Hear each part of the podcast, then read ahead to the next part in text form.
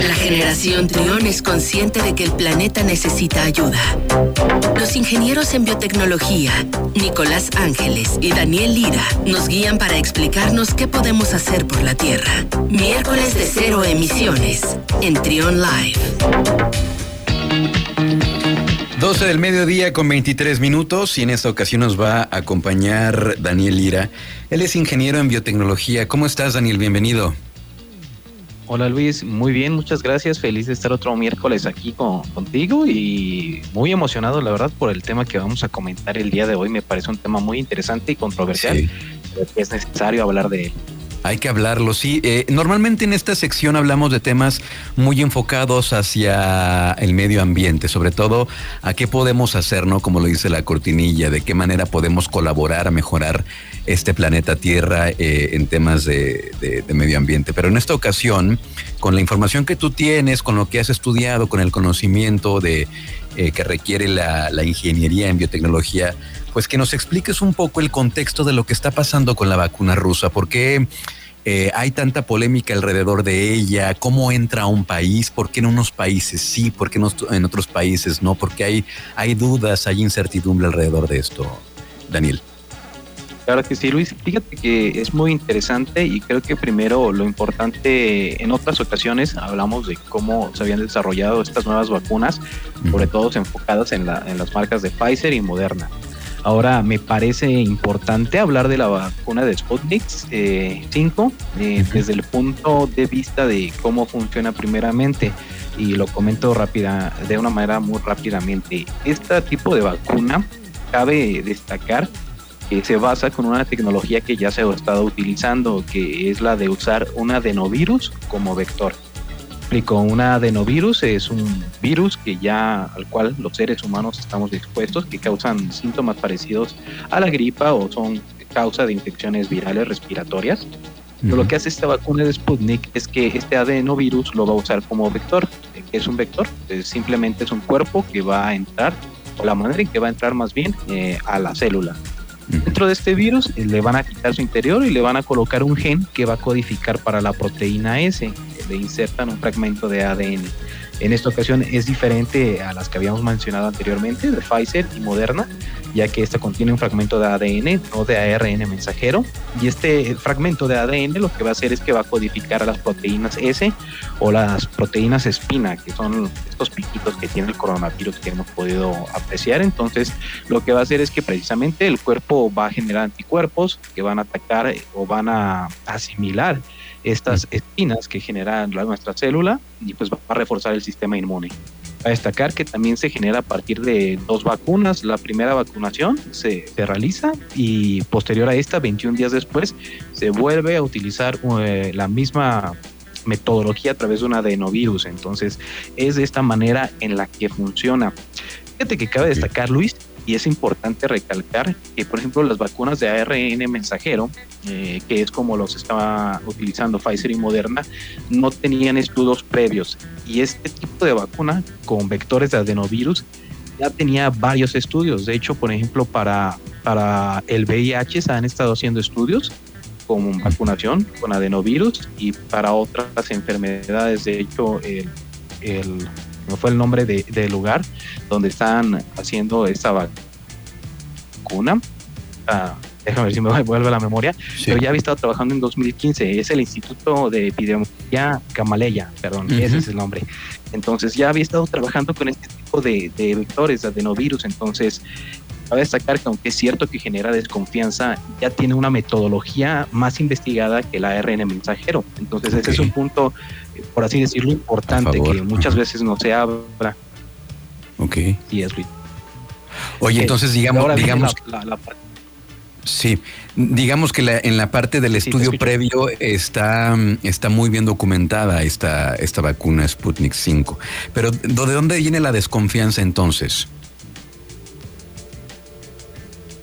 Sí, fíjate que, de hecho, en cuanto al Sputnik 5 o la metodología que utiliza, incluso ah, fue reconocida en 2015 por, por el virus de la ébola, de la manera en que lo estaban tratando.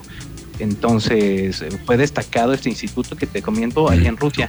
Pero ahora si es tan buena o tiene una metodología tan buena como tú dices, bien, eh, ¿por qué genera desconfianza, no? Y es que ha sido algo muy controversial en todo el mundo.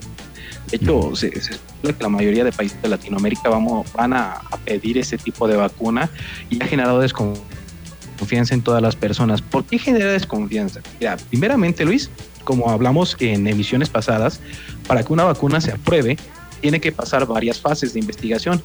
Al menos son cuatro. Actualmente con las vacunas para el coronavirus, la OMS y diferentes organismos han aprobado estas vacunas a partir de que muestren sus resultados a partir de la fase 3.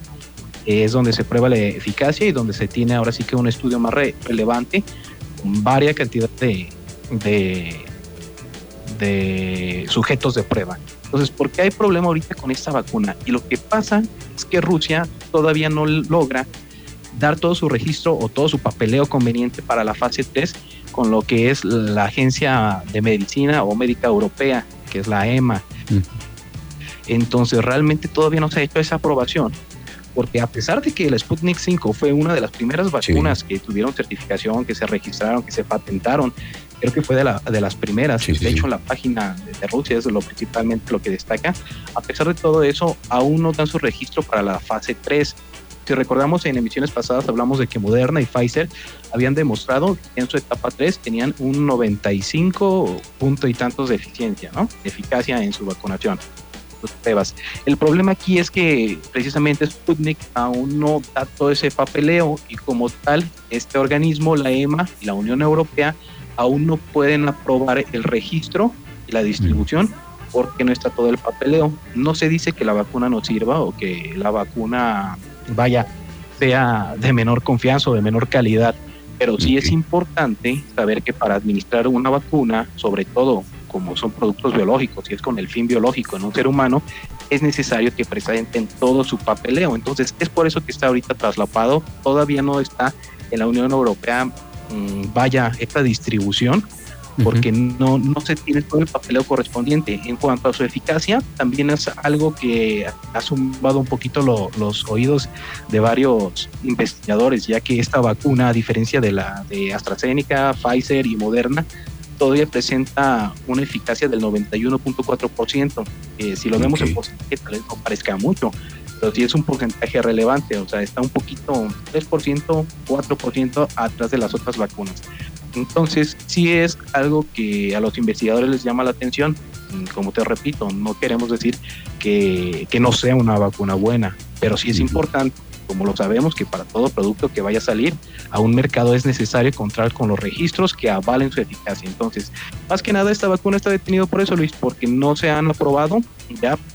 Precisamente esta semana, hay noticias, ya se hizo el registro, ya se emitieron los documentos. Ahora falta, falta que la Unión Europea la apruebe, porque esa es una mm. revisión exhaustiva de esos papeleos, de estas, sí. haya todos los reportes que hacen los investigadores. Y es así, pues probablemente se esté autorizando esta vacuna. De hecho, la, primer ministro de Alemania eh, ya habló y muchas veces se ha confundido. Mucha gente dice, pues bueno, en Alemania ya la aprobaron, pero no, más bien Alemania lo que está haciendo es que si una vez se aprueba por la Unión Europea, ya que pasó la fase 3, ya que se cumplió con la documentación, perdón, se llega a aprobar, entonces Alemania está invitando a colaborar con Rusia, pero una vez que se apruebe, mientras no se apruebe, Alemania tampoco está diciendo que va a colaborar con Rusia. Entonces, es importante conocer esto, eh, todos estos detalles de la vacuna. Ok, sí es muy importante, pues sí, para saber qué es lo que está ocurriendo desde un punto de vista técnico, ¿no? Alguien que, que le entiende más al lenguaje científico.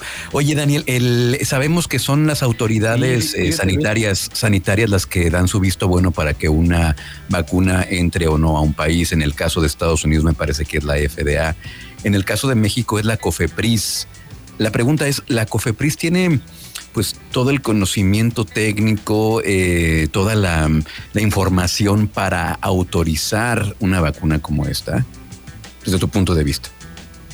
Y desde mi punto de vista tendrían que pedirlo. Sí, realmente creo que todos los organismos, FDA, la EMA en Europa, creo que han acelerado sus procesos en cuanto a la revisión de las, de las vacunas que se han estado haciendo, pero por aquí, antes de aprobar o antes de asegurar tal vez el uso sí debería de estar haciendo un análisis exhaustivo analizar la vacuna para que se pueda hacer, ¿no? Entonces, por ejemplo, Argentina ya también está en, eso, ya se aprobó, me parece, en Argentina, de, acuerdo a lo que recuerdo yo.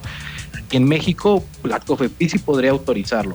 Es necesario que se hagan pruebas y se tenga la documentación para que se apruebe, ¿verdad? No se puede pasar por alto este organismo, la COFEPRIS, que regula muchas cosas aquí en México. Entonces, es importante que sí tengan una revisión exhaustiva. Al momento, no sé si todo, bueno, COFEPRIS todavía no, no, no la aprueba y no sé qué trámites estén haciendo en cuanto a la vacuna del COVID con Rusia. Ya se ha hablado de que están en pláticas el gobierno federal, pero sí es importante ver que tenga la documentación, ¿verdad?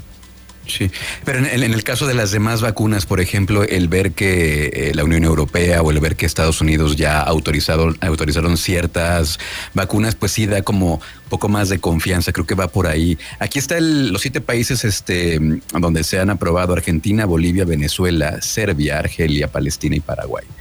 Pues ahí estaremos al pendiente de lo que ocurra con este tema que es muy interesante, creo que nos debe de interesar a todos saber qué es lo que está ocurriendo no, no satanizar ni tampoco dar el visto bueno desde el punto de vista individual, ¿no? O sea, estar informados, saber qué es lo que está ocurriendo alrededor. así, y en ese caso, pues ya este, tomar una decisión. ¿no? Pues muchas gracias, muchas gracias, Daniel. Se nos, se nos acabó el tiempo. Eh, la próxima semana acá estaremos platicando de algún otro tema interesante eh, en torno, en torno a la biotecnología. Muchas gracias a Daniel Lira de EcoScience Lab y nosotros vamos a una pausa y seguimos con más aquí en Trion Live.